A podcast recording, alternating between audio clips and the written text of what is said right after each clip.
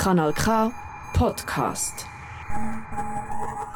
Das ist der Februar bei Fintaview. Herzlich willkommen. Schön sind ihr da und hören die fünfte Folge Fintaview, die Sendung, wo wir dir Finta-Kulturschaffende aus der Schweiz vorstellen. Was macht ihr Schaffen aus? Wie sind sie zu ihrer Karriere gekommen? Was für Erfahrungen haben sie als Finta-Personen in der Schweizer Kulturbranche gemacht? Darüber und über viele weitere Themen rund um Kultur in der Schweiz reden wir hier. Zum ihres Kulturschaffen sichtbar machen sind Jana Heimgartner und ich, Jan Hughes, für dich am Mikrofon. Das ist Finterview. Genießt Aussicht. Kanal K. Du gewöhnst dich dran. Du gewöhnst dich dran. Und das ist die fünfte Folge. Wir sind ganz gespannt heute wieder mal mit einer ganz tollen Gästin hier bei uns. Ähm, was ist so von der Sendung zu erwarten, die, die sie noch nicht kennen? Wir starten eigentlich immer mit ein paar Liedern, die wir ausgesucht haben. Einerseits suche ich ein Lied aus, einerseits sucht Jen ein Lied aus und unsere Gästin hat auch noch einen Liederwunsch zu gut. Und dann haben wir eben die ganz spezielle Gästin bei uns. Mit ihr reden wir über ihr Kulturschaffen, da dürfen wir noch keinen Spoiler droppen. Gar und zum keine. Schluss Und zum Schluss kommt unsere Finta Not to Miss Serie. Das mal dabei sind ein Tanzkollektiv, ein queer-feministisches, sowie eine queer-feministische Voyage. Mehr dazu dann später. es bleibt spannend. Ähm, und in dem Sinne starte ich glaube gerade einfach mal mit dem ersten Lied, das ich ausgewählt habe. Das Lied ist von einer Sängerin und Komponistin aus Zürich mit dem Namen Cinzia Catania. Sie hat einen Banger rausgebracht.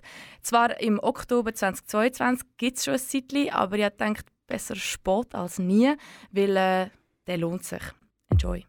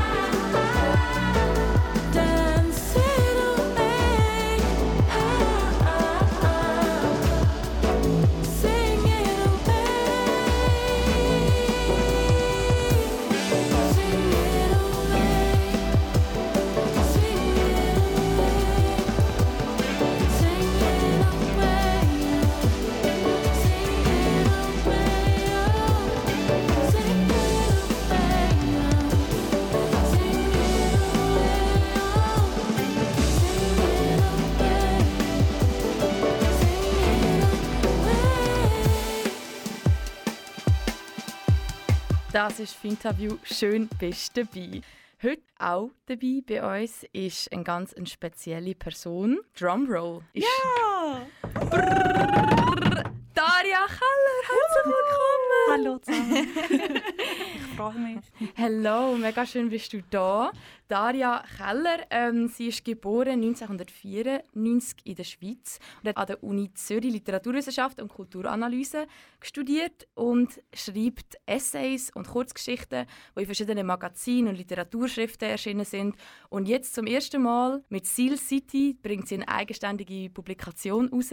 Und in dem Sinne herzlich willkommen auf Finterview. Danke vielmals. Ich freue mich, da zu sein. Daria, schön bist du da. Ähm, in Person habe ich dich schon mal gesehen. Äh, bei der Anna Rosenwasser hat es ein schönes am Mittwoch Ausgabe gegeben. Ich glaube im Januar einmal. Und- Dezember. Ja, im Dezember, das ist ja, voll gut. Also es hat ein schönes am Mittwoch Ausgabe gegeben, im Dezember und dort habe ich da ja schon mal in Person gesehen. Wir haben sie sonst auch noch aus dem Kanal K-Umfeld schon mal von ihr gehört. Shoutout an Manuela Vogel, Shoutout an Manuela. wo unsere Ausbildungsleiterin war, wo wir das Praktikum gemacht haben und die auch kennt im echten Leben. Im echten Leben. Im äh, Nicht-Radio-Leben. Ähm, Daria, mega schön bist du da. Äh, Autorin Seal City, die erste eigenständige Publikation, ähm, von der wir auch noch werden hören heute. Als allererstes fragen wir immer, wie geht es Ja. dir heute? Ähm, mir geht's gut. Ich bin wie immer bei Interviews sehr nervös, ähm, aber ich freue mich und ich bin gespannt. Ich bin ein im Januarloch. Ähm, ich habe aber heute, als ich an HB gelaufen bin, festgestellt, dass es noch nicht dunkel ist und es ist schon nach dem 5 Uhr gewesen. und ich Mhm. bin so gewesen, das ist doch etwas. So, es ist noch nicht Nacht, zumindest am es Nachmittag. geht darauf. Es geht bergauf und das hat mich gefreut. Ja. Schön. Absolut. Ähm, ja, die zweite Frage ist eigentlich meistens, weil uns nimmt es immer Wunder, wie bist du zu dem Punkt gekommen, wo du jetzt stehst, wo hast du angefangen? Wie hast du dir vorgenommen oder was ist das Ziel gewesen? Autorin, das, das wollte ich werden. Also ich habe schon immer sehr gerne geschrieben und ich habe eigentlich schon recht früh so einen Kindheits- oder so einen Teenie-Traum gehabt, um das Mhm. zu machen. Ich habe aber auch immer gewusst, dass es nicht ein sehr realistisches Ziel ist. So.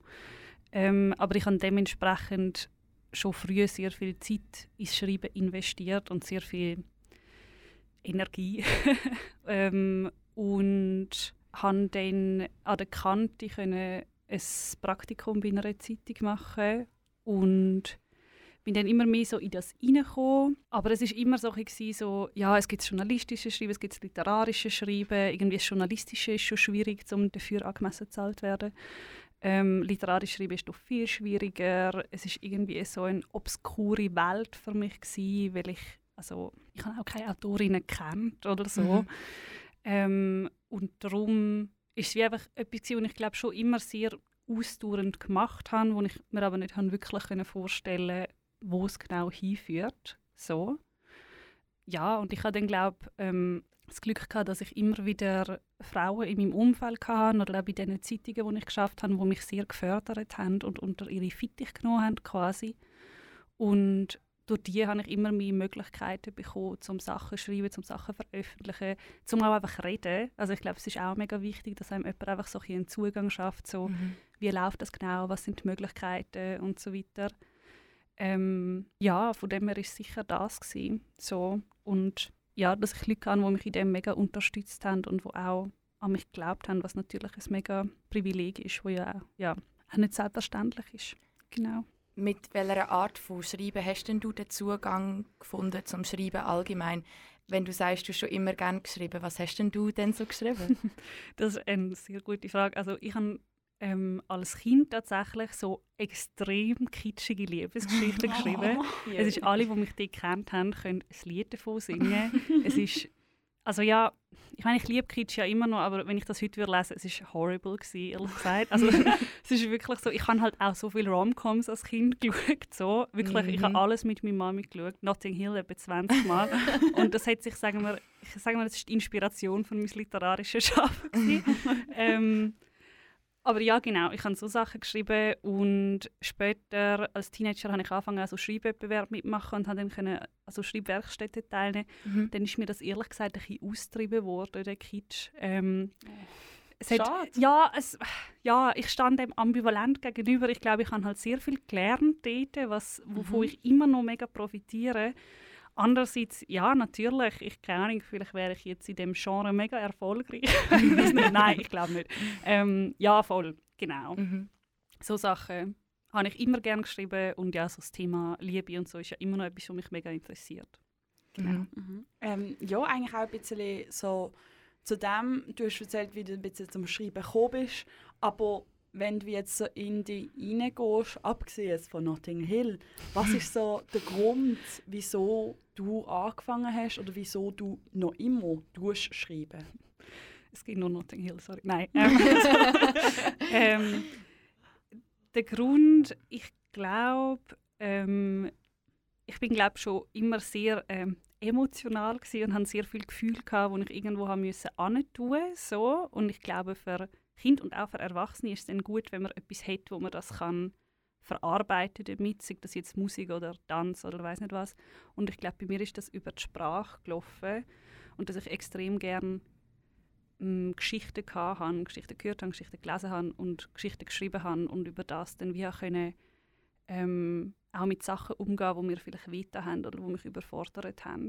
Ähm, also ich glaube, es geht sehr fest schon auch um irgendwie einen Trost, wo man in Geschichten findet. Voll. Mhm. Ja. Wenn du sagst, du hast auch viel äh, gelesen, magst du dich dann vielleicht gerade an so ein Buch erinnern, das dich vielleicht bis heute noch prägt? Ähm, also in meiner Kindheit, es ist ein bisschen basic, ehrlich gesagt, also ich bin jetzt nicht ein mega originelles Kind gewesen, ähm, aber äh, also in meiner Kindheit ist Cornelia Funke für mich sehr wichtig gewesen. Die wilden Hühner und äh, Tintenherzreihe. Mhm. Voll, weil Tintenherz ist auch so ein mega Nerd-Buch. Die geht es ja mega fest so um Bücher so, und um wie toll Lesen ist und, so, und wie toll Bücher sind. Und ich glaube, das hat mich dort so mega geflasht. Ich habe es so poetisch gefunden. So. Ähm, ja, ich glaube, das ist sehr wichtig für mich. Gewesen. Würde es mal bei dem belassen. so. Voll. Ähm, ich glaube, das Schreiben auf Deutsch ist ja auch auf eine gewisse Art spannend. Wir sind hier in der Schweiz, du bist eine Schweizer Autorin. Ähm, oftmals im deutschen Sprachraum wird ja auch anders gewertet von den Sprachräumen her. Ähm, dass man zum Beispiel jetzt so alt Spruch, wo in Deutschland geschrieben wird, vielleicht in der höher werden als gewisse Helvetismen. Mhm. Wie stehst du da dazu als Schweizer Autorin? Ah, ich finde das ein mega interessantes Thema und ich glaube, in dem Zusammenhang hat Kim de l'Horizon sehr viel für alle gemacht. So. Also indem Kim halt das ganze Thema ja so ausbreitet und ähm, poetisiert, ja. Ähm, ja, ich finde es interessant, weil ich glaube schon, ähm, dass ich das schon auch ein bisschen verinnerlicht habe, dass man sollte tönen wie wenn man halt in Deutschland aufgewachsen wäre, so. Und ich glaube, ich bin es in Bezug auf mein eigenes Schreiben immer noch so ein bisschen am herausfinden, wie viel ich von was möchte und was eigentlich so meine Sprache ist. Also so, ist jetzt nicht ein, ein mega grosser Struggle, also da gibt es andere, viel wichtigere Struggles in dem Gebiet, so, aber es ist etwas, was ich mir überlege und ich glaube, ein Thema, wo ich mega gerne auch darüber rede und zu Neuem inspiriert werde. So. Hast du denn so ein Beispiel, wo du dich jetzt gerade in Seal City auch, abgesehen davon, dass es Seal City ist und offensichtlich in Zürich spielt, ähm, du als Schweizer Autorin positionieren? Hast du das mal aktiv gemacht? Ähm, es gibt einzelne Helvetismen drin, so, aber sehr wenig und wahrscheinlich sehr quasi unter dem Radar irgendwie. Und darum wahrscheinlich eigentlich nicht. So. Aber eben, ich, für mich ist das noch unklar, wie ich das in Zukunft wird handhaben. Ich glaube, in dem Buch ist mir, sind mir andere Sachen wahrscheinlich wichtiger gewesen, so. Ähm, aber ja, auf das Buch und äh, viel mehr über auch den Inhalt und über die Produktion von dem Buch und den kreativen Prozess, auf den kommen wir später. Du hast ja nicht nur Seal City geschrieben, wir haben es vorher gehört, du schreibst auch viel Kurzgeschichten und Essays. Was ist denn für dich jetzt der Unterschied zwischen Essays zu schreiben und für Kulturmagazin zu schreiben versus dein eigenes Buch zu schreiben? Wie gehst du das auch literarisch so anders an? Ähm, ich glaube, bei Essays, weil die ja auch in dem Kontext entstehen von man hat vielleicht einen Auftrag oder man gibt einen Vorschlag ein und nachher heißt okay, jetzt machst du 10'000 Zeichen zu dem. Ähm, darum hat es für mich etwas Pragmatischeres, aber es ist nicht per se wenig, es ist nicht weniger schön oder so. Es ist manchmal auch einfacher, weil man hat eine Deadline und, oder man gibt sich eine Deadline und einen Auftrag und man weiß. Für mich macht es einen Unterschied, dass man dafür zahlt wird. Ich weiß, ich werde für das zahlt. So. Mhm. Ähm, und dann kann ich wie viel mehr Step by Step vorgehen bei dem Prozess. So ein Mindmap und dann das und dann das und ähm, ich glaube, in dem Aufarbeiten von einem bestimmten Thema, was ja bei Essays oft der Fall ist, habe ich wahrscheinlich auch eine gewisse Übung, weil ich ja halt Germanistik studiert habe und so. Und darum ist es wie ein, ein viel linearerer Prozess und das kann manchmal so beruhigend sein und auch so Mhm. gut sein, um nachher wieder an die eigene Kurzgeschichte zurückzugehen, wo man manchmal so bisschen irgendwo im All schwebt. so, also, So so, eine schöne Bezeichnung. es geht. auch. Also, ja, nein, keine Ahnung. Es kann natürlich für andere ja ganz anders sein, aber so für mich ist das manchmal so. Manchmal tut es mir dann voll gut, wenn ich eine Kurzgeschichte habe, sage ich schaue das jetzt an, als wäre es ein Essay, als wäre es ein Auftrag und versuche einfach die, die Abschnitte so abzuschreiben irgendwie. Und ja, ich glaube, Literatur hat ja viel mehr so das Flair von, ah, das fliegt dir irgendwie zu und es fließt so Mhm. aus dir raus und so. Und das ist ja äh, natürlich alles Bullshit so. ähm, aber es, also mir wird das Gefühl vielleicht selber nicht so los. So Im Sinne von, wenn ich den Satz jetzt nicht kann schreiben kann, sollte es vielleicht nicht sein. Und bei einem Essay denke ich viel mehr so, ja, aber du musst den Satz jetzt halt trotzdem Mhm. schreiben. Und ich glaube, das Mindset ist für mich persönlich noch hilfreich. Und darum befruchtet sich das oft auch. Gegenseitig. Mhm. Du hast äh, dein Studium noch angesprochen. gehabt. Du hast äh, eben Germanistik studiert. Wie trägt denn das in deine Laufbahn eigentlich so bei? Gute Frage. Also ich, ich frage mich das auch oft. Ähm, ich bin halt Germanistik studieren, weil so an eine künstlerische Hochschule gehen und kreativ schreiben studieren ist für mich mm, mit meiner Lebensgeschichte und so damals wie nicht so eine Option. es war nicht etwas, gewesen, wo für mich jetzt so machbar tönt hat, so mit 19. so. Mhm. Ähm, und ich habe einfach mega gern über Literatur geredet und, und mega gern gelesen und alles. Und habe das dann angefangen und das am Anfang schon auch ein paar Mal hinterfragt. Aber mir hat es unglaublich gefallen. Ich bin eine sehr passionierte Studentin. gewesen. also ich habe es äh, mega geliebt und natürlich habe ich mich dann oft gefragt, so im Sinne von, ist das denn der richtige Weg, wenn ich ja eigentlich möchte selber schreiben und so. Und jetzt nachher merke ich aber mega, dass mir die Art zu denken, zu lernen, abgesehen von allem, was man an der Uni natürlich berechtigterweise kann kritisieren kann, dass mir das so viel gebracht hat und mich immer noch, also dass ich wie, keine Ahnung, dass ich, dass ich das Gefühl habe, dass ich jeden Tag mit dem irgendetwas kann machen kann so, und Art an Sachen anzugehen, und recherchieren, diskutieren, bla bla. Ähm, darum habe ich das Gefühl, jetzt fügt es sich recht gut ein. so, ja, genau. Das passiert ja auch manchmal, dass man etwas macht und dann erst später erkennt, wie es genau reinfließt. Du hast Mega. es vorher noch gehabt, von wie so dieser Idee, dass einem irgendetwas in der Literatur zufliegen vielleicht auch der ganze Kult um eben Kunstschaffende, dass es einfach irgendwie aus der Luft rauskommt. Aber reden wir mal von der Kunst. Was macht denn für dich die Kunst vom Schreiben, die Kunst von der Literatur aus? Wow, das ist eine ähm, sehr schwierige Frage. Ja. Ähm, ich würde sagen, bei so einer Frage kommt mir jetzt mein Studium eher in den Weg, weil wir uns so oft mit so Dingen müssen befassen ähm, Von dem her. Ja, ähm, ich glaube, für mich ist ein Text kunstvoll, wenn er etwas vielleicht auf eine besondere Art, also ich glaube, das Wie ist für mich sehr wichtig, auf eine besondere Art tut vermitteln, überbringen, wo halt zum Beispiel nur über die Literatur jetzt so möglich ist quasi. Also ich, glaube, ich finde es wichtig, dass man so sein Medium, wo man halt drin schafft, ernst nimmt so und dass ja, wenn etwas so erzählt wird, dass man denkt so ah krass, dass, dass etwas so erzählt wird, habe ich noch nie erlebt, so Mhm. oder selten. Mhm. Ist ja irgendwo durch auch ein bisschen die Macht der Wörter. Also ich finde das etwas vom Schönsten beim Lesen, dass einfach gewisse, gewisse Formulierungen so viel Gefühl oder Sachen können zugänglich machen Und ich weiss auch nicht, das finde ich zum Beispiel Schöne an Wort. Wie geht es dir mit, dem, mit der Macht, wo Wörter ja irgendwo doch auch in sich haben? Wie siehst du die?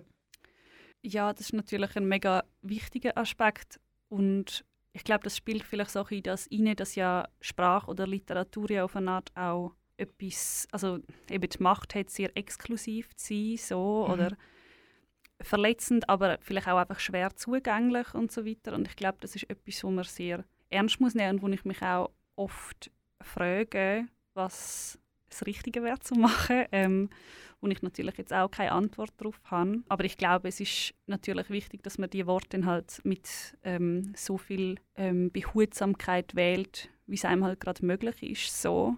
Und ich glaube, was in dem mega wichtig ist, ist, dass man einen Text, und das, ich glaube, das kommt zu wenig führen, auch in dieser Form von Buchmärkten und so, wo wir drin sind, dass ein Text nicht allein geschrieben wird, niemals. Also und er sollte nicht und darf nicht, so.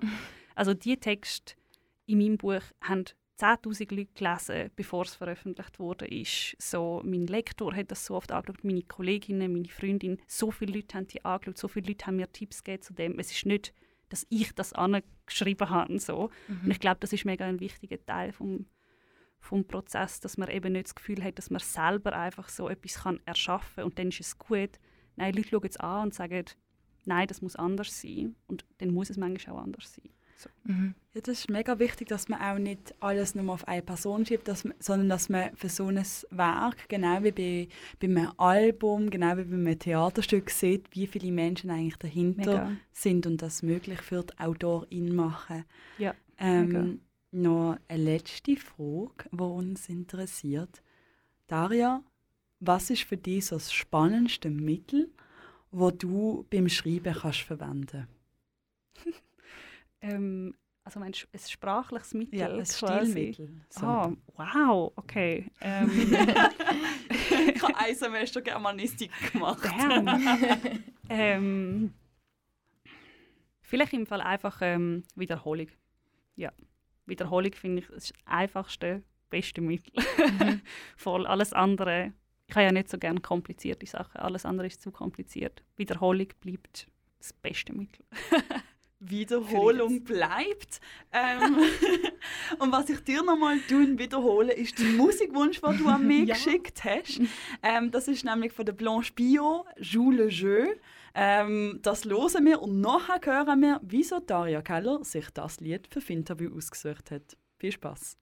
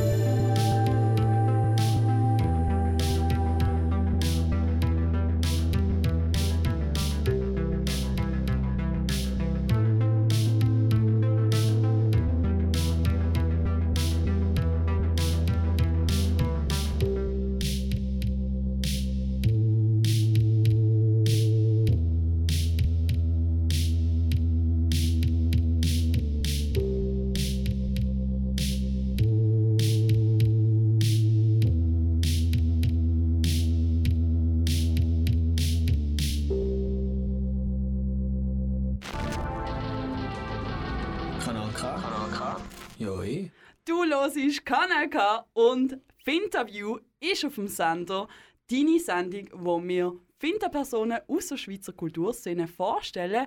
Ich bin Shannon Hughes, mit mir hier im Studio sind Ich, Diana Heimgartner, und mit auch dabei ist heute Ich, Daria Keller. Yay! genau, und um Daria Keller geht es heute. Daria Keller hat City geschrieben und wir reden über Schreiben, über Spruch, über queers Erzählen, jetzt dann gleich, aber als allererstes über den Track, den du gerade gehört hast, Blanche Bio mit Joue le Jeu.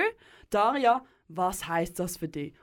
Ich finde es ein mega schönes und ähm, irgendwie auch beruhigendes Lied. Ich glaube, wegen dem sich immer wiederholenden äh, Mhm. Motiv im Hintergrund. Und ich finde es ähm, mega entspannend, um das beim Arbeiten zu hören tatsächlich. Also beim Schreiben. Weil es einem nicht so ablenkt irgendwie, weil es eben die Wiederholung drin hat und es einem so ein bisschen einlullt. So, und ähm, ich weiß, dass die Lyrics etwas, um etwas ganz anderes gehen, aber ich finde das Schule Jeu irgendwie ein schönes Motto, weil ich mir manchmal einfach so sage, du musst das Spiel mitspielen und jetzt einfach nur mal einen Satz schreiben. So, und das finde ich irgendwie cool. Ja, voll. Das ist mega Also schön. Mega schön. ein bisschen pragmatisch, aber ja, Mega ich fühle es. es ist ein tolles Lied. Ja. Oh Mann. Ähm, ja, jetzt tun wir mega gerne den Moment und Zeit deinem Buch widmen, Seal City. Daria, das ist ähm, deine erste eigene Publikation, die 2022 rausgekommen ist. Erste eigene Publikation. Was macht das so mit dir? Ähm, es ist natürlich aufregend. Mhm.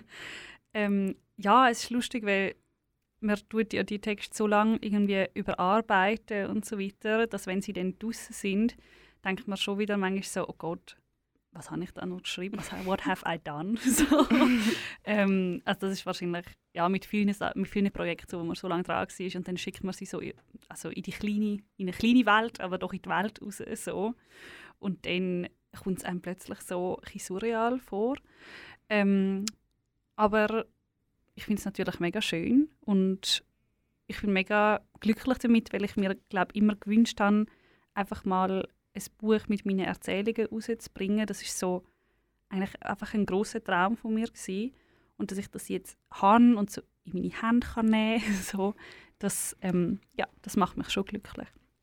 Ja, uns macht es natürlich auch glücklich. Wir haben beide ähm, Seal City gelesen, in einem oben. Es leitet sich auch richtig schon schön, so schön an, um einfach an einem oben gelesen werden. Ich habe es auch meinen besten zwei Freundinnen geschenkt. Sie haben es auch sehr schnell gelesen.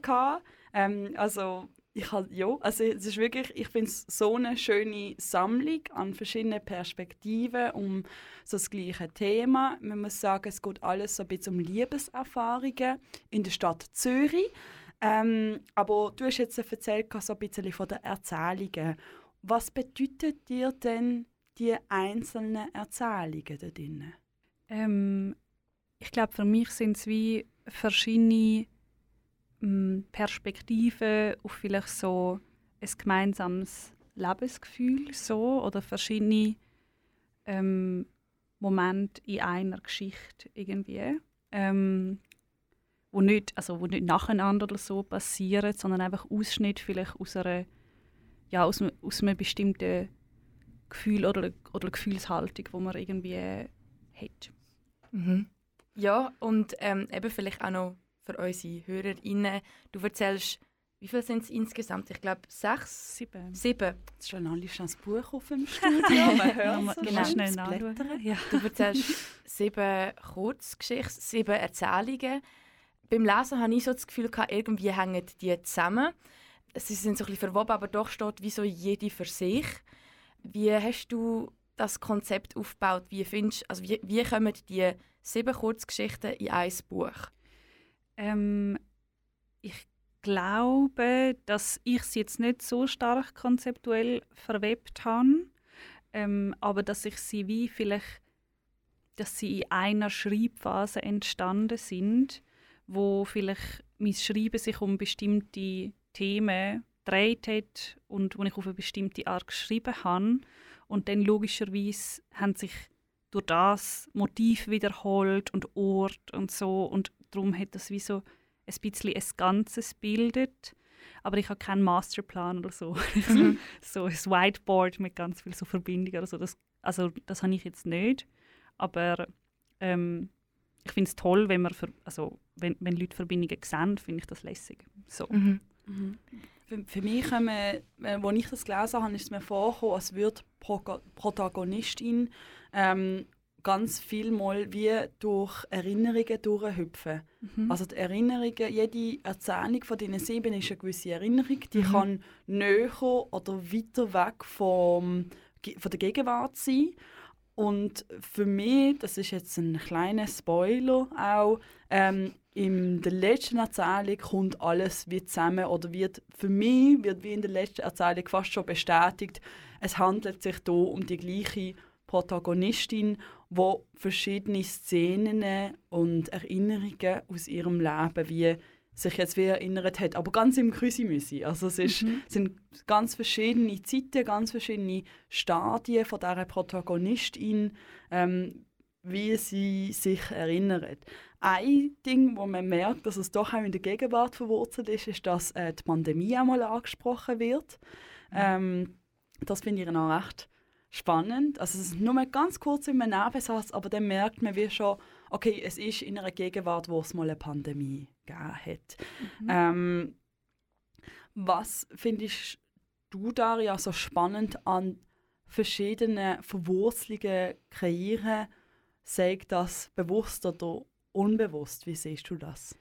Ähm, ich finde das mega interessant, was du gerade gesagt hast, weil das würde ja wie implizieren, dass so der Modus von dem, von dem Erzählen ja wie so die Retrospektive, Retrospektive ist. also dass, äh, dass so wie ein Blick ist, schon immer auf verschiedene Orte irgendwie schaut und dann so ein bisschen anzoomt. Ähm, ja, und ich glaube, das ist, also ich wäre jetzt gar nie auf die Formulierung gekommen, so, aber ich glaube schon, dass das ein bisschen ist, etwas, was passiert, dass wie immer ein, ein so wie, als, als hätte man so eine, wie soll ich, so eine, so eine Uhr, die man kann drehen kann Mhm. oder so und dann bleibt sie immer wieder irgendwo stehen und man ist so Tag X, äh, drei am Nachmittag, wo bist du oder so. Also so, Mhm. die Protagonistin schön. wird wie so durchgeworfen Ja, voll. irgendwie, Ja. so. Und das, also finde ich jetzt noch ein, also nur ein cooler Gedanke. Mhm. so voll, ja. Mega schön. Hey, ja, ähm, für euch HörerInnen haben wir natürlich gedacht, wir reden jetzt nicht nur um ein Buch, das ihr nie gehört oder gelesen habt vielleicht, ähm, sondern wir fragen gerade da ja direkt, ob sie ähm, mit ihrer schönen Stimme ihre eigenen Worte kann vorlesen. Wir haben uns jetzt zusammen eine Kostprobe ausgesucht, ähm, so ein bisschen als Kontext jetzt. Äh, die Protagonistin ähm, ist jetzt gerade im Zug auf der Heimreise ähm, vom Land in die neue Heimat in Zürich. Ist das so gut für dich, Daniel? Hast du sonst noch perfekt. irgendwie etwas, was Nein, es ist perfekt. Es ist ein, ein kleiner Ausschnitt aus der Erzählung Neujahr. Voll.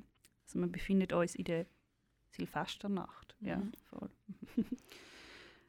Mit der S12 fuhr ich am Gleisfeld vorbei, das das Frühe vom Heute trennt.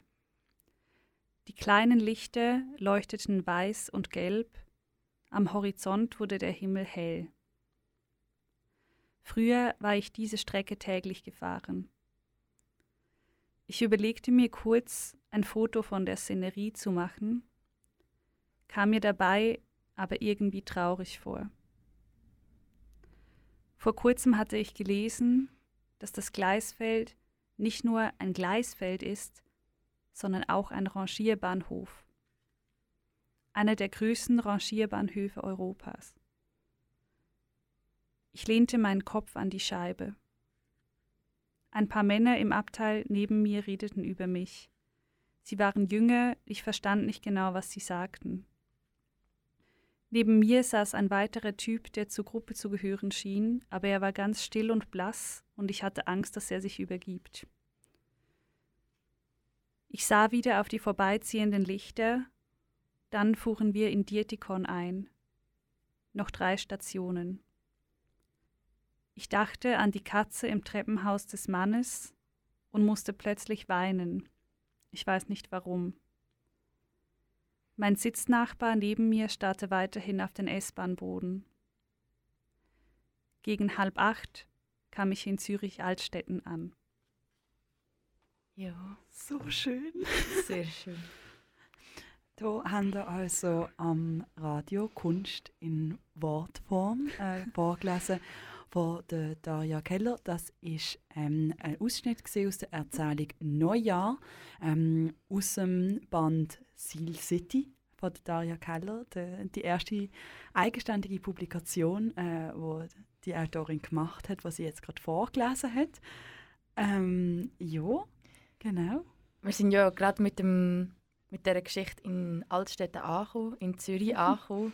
Und vielleicht zum gerade an diesem Punkt anknüpfen. Ich meine, durch das ganze Buch wird immer wieder Zürich beschrieben. Wir, wir, wir reisen mit der Protagonistin durch die Kurzgeschichten durch Zürich. Immer wieder mal einen anderen Ort, mal den See, mal, ähm, mal Seal City.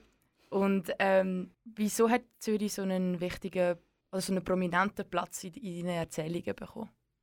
Ähm, ich glaube, weil gerade vielleicht in einem bestimmten Lebensalter, also sicher auch nicht für alle, aber für viele ist so der Ort, wo sie hinziehen, wenn sie von ihren Eltern wegziehen, so irgendwie sehr wichtig.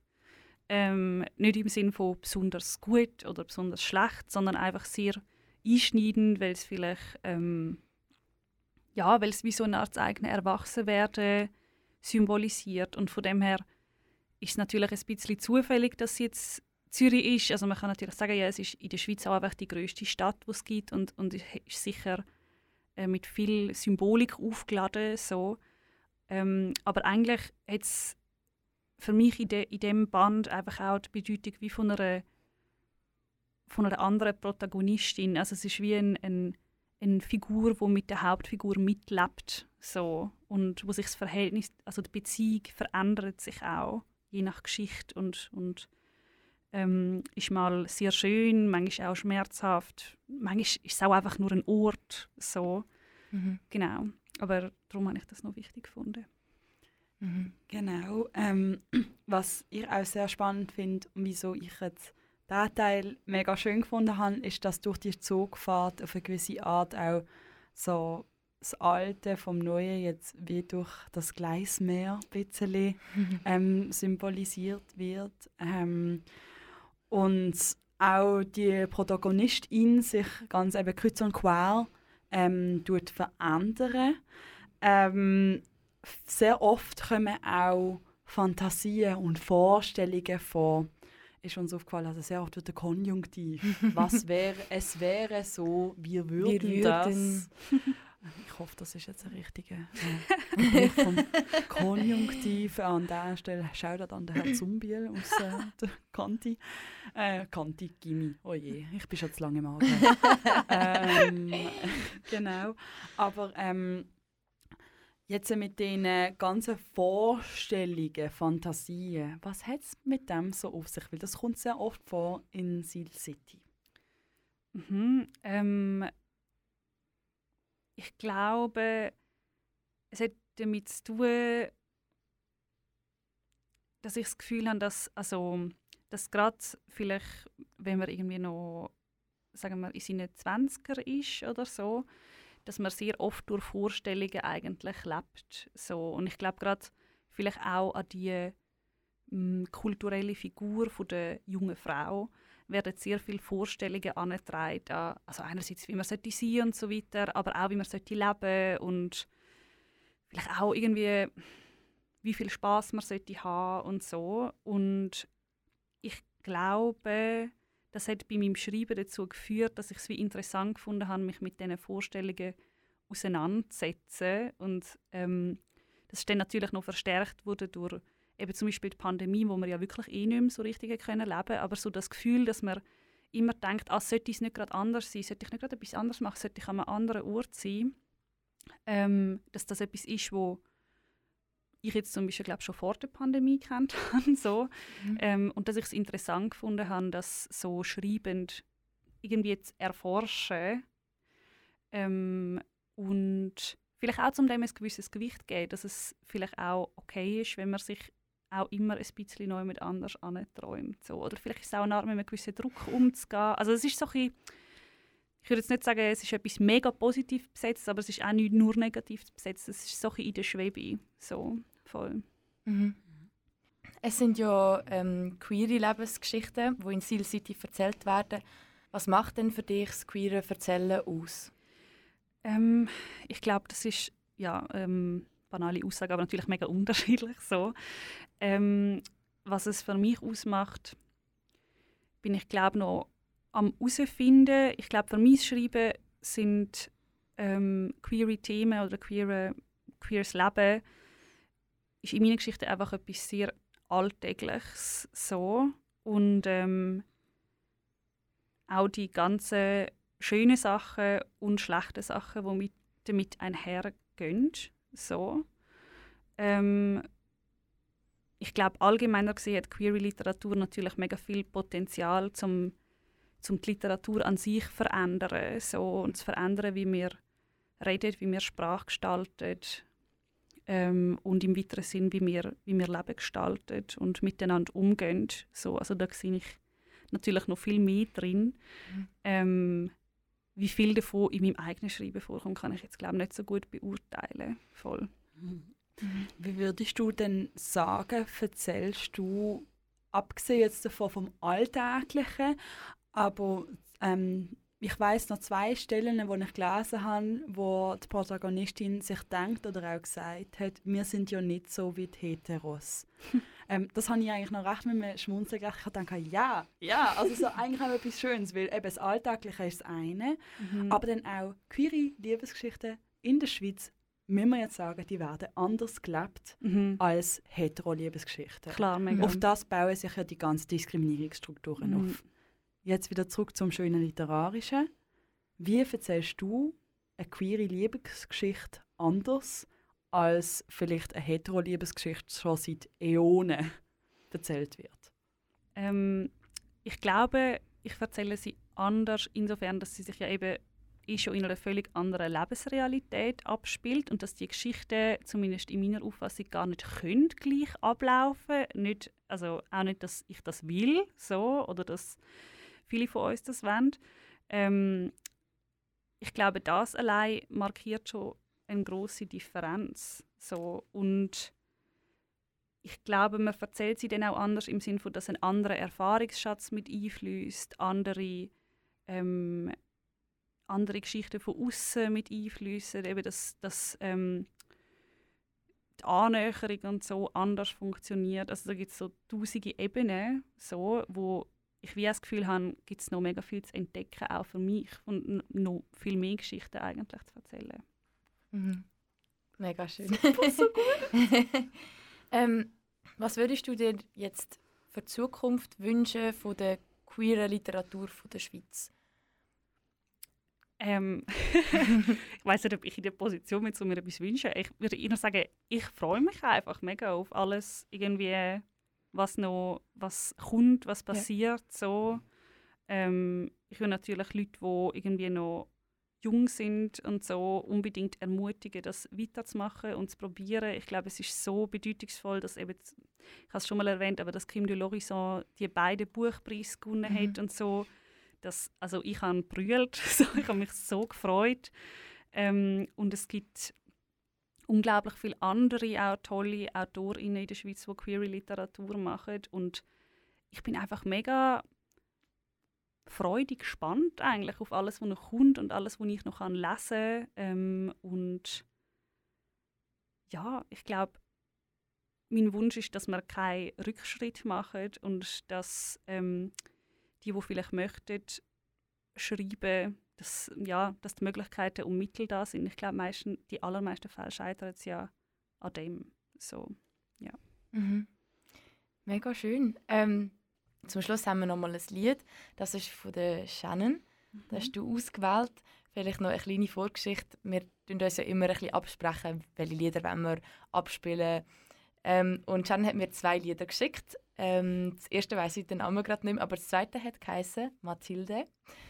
Ähm, Love I, also L-O-V Bindestrich I, also E. Ja. Love. genau. Und ähm, da habe ich gesagt, unbedingt das, weil ähm, im Buch ist es ja so, dass äh, in der einen Erzählung ist ja der allererste Crush äh, von der Protagonistin in Matilda. Und dann ich gedacht, das ist jetzt eigentlich gerade passend. Das ist super. Ähm, noch ganz kurz so zu der queeren Zukunft. Wenn ihr einen Buchladen sucht in Zürich, wo ihr könnt queere Autorinnen auch unterstützen dann wäre das Paranoia City. Ähm, dort gibt es ganz, ganz viel ganz tolle Literatur von Finta-Personen, ganz viele kritische Analysen und eben auch Seal City von der Daria Kello oder auch Blutbuch von Kim de Lorison, wo ja der Schweizer und der Deutsche einen Literaturpreis gewonnen hat, ähm, als eine von der ersten non-binären Autorinnen, was so, so schön und bereichernd war zum Sehen. Ähm, genau, also Paranoia City, dort an, kauft Bücher, leset. Und jetzt zu Mathilde. äh, Mathilde ist eine junge ähm, Sängerin aus dem Tessin, eben L.O.V. I, ähm, haben Jana und ich gefunden, das passt äh, zur Seal City richtig schön dazu. Der Track ist wunderschön romantisch auch auf Italienisch und ich glaube, wir lernen jetzt einfach nochmal so schön schadern.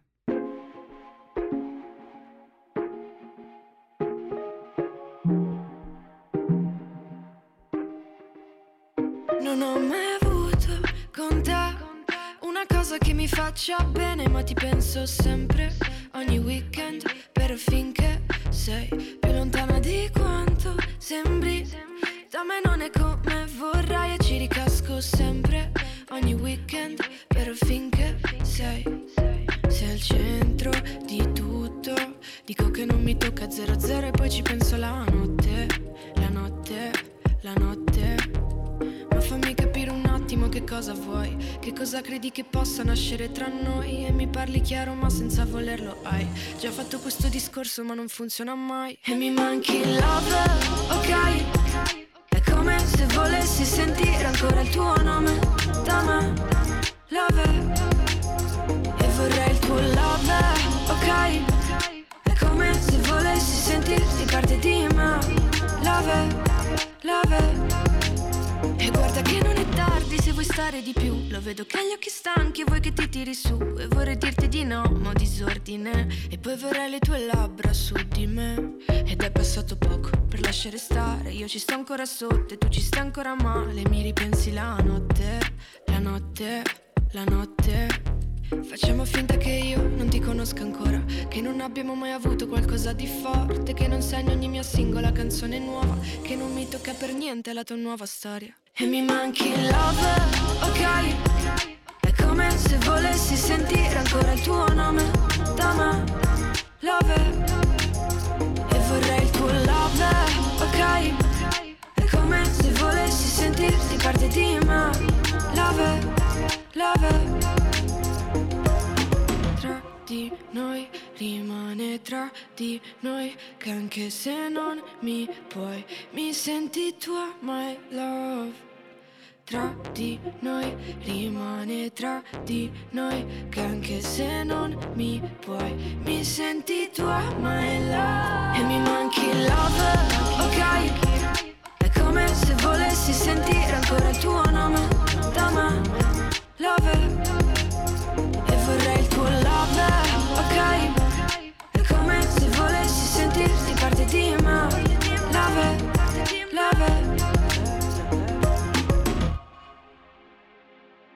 Kanal K. Der Gwen dran. Du hörst Finterview und das ist die fünfte Folge. Heute mit dabei ist die wunderbare Daria Keller und am Mikrofon wie immer ich, Diana Heimgartner und Jan Hughes. Genau, und zum Schluss, ähm, wie gewohnt, für die, die es kennen, haben wir ähm, ein Not-to-Miss-Format. Finta Not to Miss. Irgendeinen Jingle bräuchten wir dort mal noch. Das Ja, wäre irgendwie Wenn cool irgendjemand so. möchte einen Jingle für Not uns machen, schreibt uns bitte.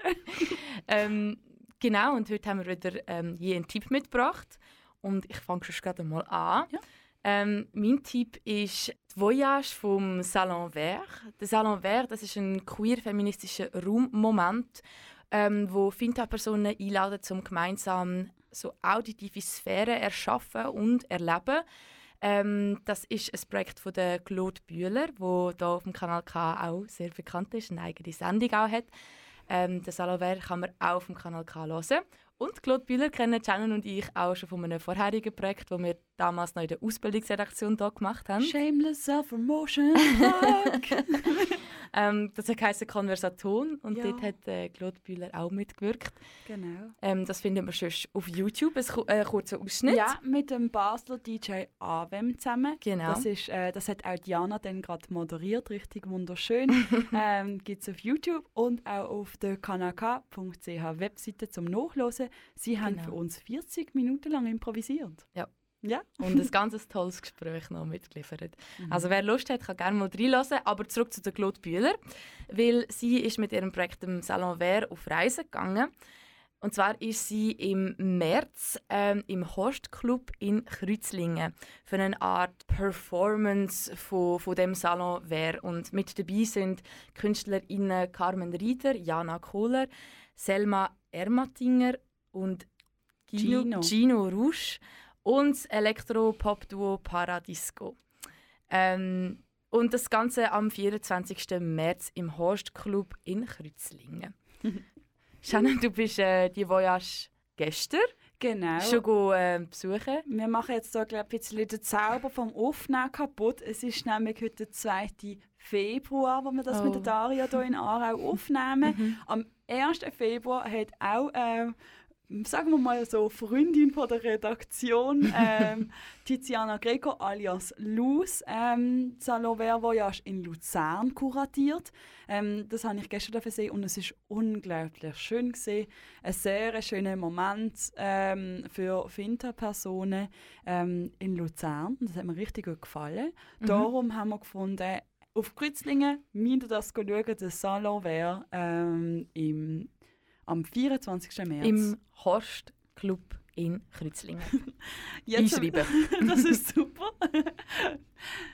Als nächstes äh, werden wir ein bisschen aktiver, selber, tänzerischer. Es geht nämlich um ein queer-feministisches Tanzkollektiv, das heißt Femtag, also richtig schön im Takt. ähm, und äh, ja, geil, das habe ich. Tanz, oh mein Gott. Genau, Tanz. Wir lieben Tanz. Ähm, genau. Aber das ist ein queer-feministisches Tanz-Flashmob-Kollektiv. Sie machen jetzt ein Flashmob namens Amore Intersessionale. Äh, Das ist wirklich schlechtes Italienisch, gewesen, aber ich kann mir merken. Ähm, und da sind Finta-Personen äh, eingeladen, zum gemeinsamen Tanzen und sichtbar werden. Es wird in Basel, my hometown, äh, mehrere Performances geben. Und wir haben extra von jemandem vom Kollektiv eine kleine Aufnahme bekommen, wo uns das Ganze wird vorstellen. Hier ist Livia Kern, wo euch das Kollektiv Femtag vorstellen. Hallo zusammen, da ist Livia. Ich möchte euch das queer-feministische Tanzkollektiv in Basel vorstellen. Ähm, Femtag nennen wir uns. Den Namen gibt es erst seit dem letzten Herbst, aber seit etwa fünf Jahren habe ich mit verschiedenen Kollektiven und Gruppen in Basel immer wieder im öffentlichen Raum Performances organisiert wo wir auf verschiedene feministische Anliegen hingewiesen haben. Und ähm, diesen Performances ist immer eine gemeinsame Entwicklungsphase vorausgegangen, wo ich mit einer Gruppe Flinter-Personen äh, improvisiert, tanzt und choreografiert haben und wir ähm, probiert haben, einen Ausdruck zu finden für die Anliegen, wo wir uns damit auseinandergesetzt haben. Die Projekte sind meistens sehr niederschwellig dass unterschiedliche Flinterpersonen mit unterschiedlichen Hintergründen können teilnehmen. Gewisse haben zum Teil nur in der Entwicklungsphase teilgenommen, andere haben nur bei den Performances mitgemacht. Je nachdem, weil wir ganz unterschiedliche Voraussetzungen und Zeitressourcen haben. Also das sind Projekte gewesen, zum Beispiel mit der Opferhilfe von einem Frauenhaus Basel, wo wir einen Flashmob gegen Gewalt gegen Flinterpersonen gemacht haben. Oder ein anderes Mal haben wir eine längere Performance gemacht, wo wir uns mit Feminizid und Wut und Trauer auseinandergesetzt haben. Das ist dann fast eine halbstündige Performance geworden, wo wir eher so in einem kleineren geschützten Rahmen entwickelt haben. Oder wir haben einmal wie eine Art eine Protesttanz-Demonstration gemacht, wo wir wie eine größere Strecke durch die Stadt tanzend zurückgelegt haben und uns wie so Raum genommen haben und sichtbar geworden sind. Danke vielmals, Olivia. Äh, das ist wirklich sehr schön erzählt gewesen. Eben sichtbar werden und tanzen für gute Anforderungen ähm, für Finterpersonen in der Schweiz. Um das geht es bei Femtag. Anmelden kann man sich unter femtag.proton.me.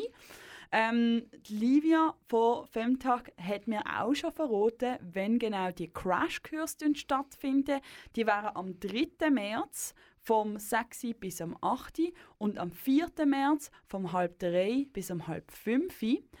Und die Performances, die sind dann gerade am 4. März, ähm, am halb 5 und am 5 und am feministischen Kampftag am 8. März, am halb 1 und am 1 in Basel City. Aber es lohnt sich auch, zum für das feministische Tanzkollektiv auf Basel zu fahren, mitzumachen, sich zu vernetzen.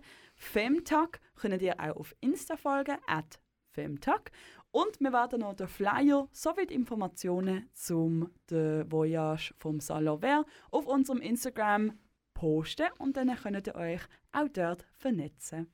Apropos unser Instagram, ähm, wie immer dürfen wir uns mega gerne ähm, auch eigene Vorschläge, eigene Projekte ähm, schicken, die wir hier vorstellen können. Wir finden es mega toll, wenn wir uns so ein bisschen untereinander können vernetzen können, mit euch in Kontakt treten und ähm, auch für irgendwelche Feedbacks oder so ab in die DMs damit. Ab in die DMs. ja. Und ja, Jetzt würde ich einfach mega gerne mich nochmal herzlich, herzlich bedanken bei Daria, dass sie bei uns war und dass du ähm, von, von dir erzählt hast, von deinem Buch, von deinem Arbeiten. Merci vielmals. Richtig, richtig schönes Gespräch gewesen. Danke euch vielmals, ich habe es auch mega schön gefunden. Danke, Daria. Danke. Lesen Ziel City. Jo. Es ist wirklich, wirklich mega schön. Es ist sehr, sehr schön gewesen, zum Daria bei uns hier dabei haben. Aber dann würde ich sagen, das war's für Februar. Das war's für Februar. Danke vielmals fürs Losen. Bis im März. Bis zum nächsten Mal. Tschüss. das ist ein Kanal K Podcast Jederzeit zum Nachhören auf kanalk.ch oder auf deinem Podcast App.